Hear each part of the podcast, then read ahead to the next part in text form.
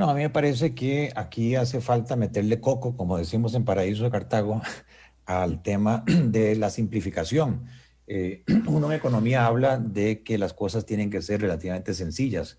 Eh, yo le pongo mi caso, o sea, pagar impuestos en Costa Rica es bien complicado, a pesar de que desde mis tiempos de BAC eh, tratábamos de negociar con el Ministerio de Hacienda que le permitieran a la gente pagar sus impuestos en tiempo real eh, y pusimos una página electrónica para hacer eso. Todavía hoy, después de el año más o menos 2000 que empezamos con eso, todavía hay municipalidades donde uno tiene que ir físicamente a hacer el pago de impuestos. Todavía uno no puede ver una consulta consolidada. Este, tal que venzan en una misma fecha, tal que yo pueda rápidamente con un clic hacer esos pagos y lo que es más serio, son tantos los impuestos y tantas em, las ventanillas que uno tiene cedulares de pagos de impuestos que fácilmente, eh, aunque no haya esa voluntad, eh, puede uno caer en uno pago.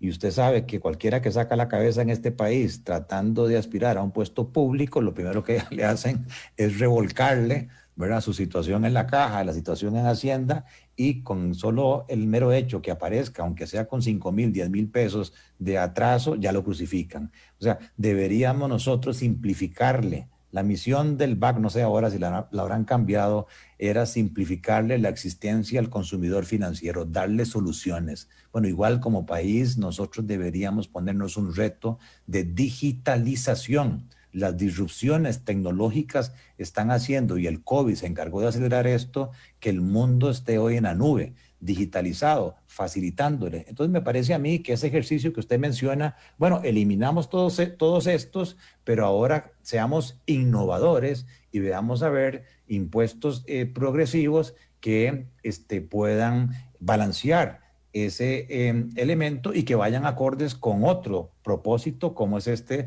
del cambio climático o de la eh, protección em, ambiental. Y lo otro que sí hay que decirlo abiertamente, hay muchas exoneraciones. El país tiene 5.5% del PIB más que el déficit primario en este momento en exoneraciones. La más conocida y la más, entre comillas, criticada por algunos es la exoneración de las zonas francas que más o menos alcanza al 1% de esos cinco y medio puntos del PIB, pero que está demostrado por Procomer que en términos de rentabilidad ese 1% se traduce prácticamente en dos o tres veces, o sea, más que se paga. Pero hay otra serie de exoneraciones que creo yo que se han lenteado y que deberían eliminarse y eso nos da recursos nuevos, frescos para sustituir y simplificar otros impuestos. Yo tengo que confesarle que cuando yo oigo a alguien decir que le va a poner impuestos a las zonas francas, me parece una absoluta estupidez. Y discúlpenme si alguien se ofende,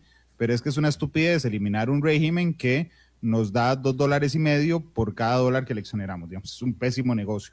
No solo eso, Randall, perdón, este, los datos del IMAE últimos del Banco Central son impresionantes en el sentido de que el país sigue cayendo al 4.7% y las empresas en el régimen doméstico, digamos, definitivo, caen al 7% y ya las zonas francas vuelven a crecer a dos dígitos al 20% y el hub de ciencias de la vida va creciendo al 30%. Una de las recomendaciones de la OCDE es cómo hacemos para que las empresas domésticas se puedan encadenar más, se puedan alinear más a esa cadena mundial de bienes y servicios.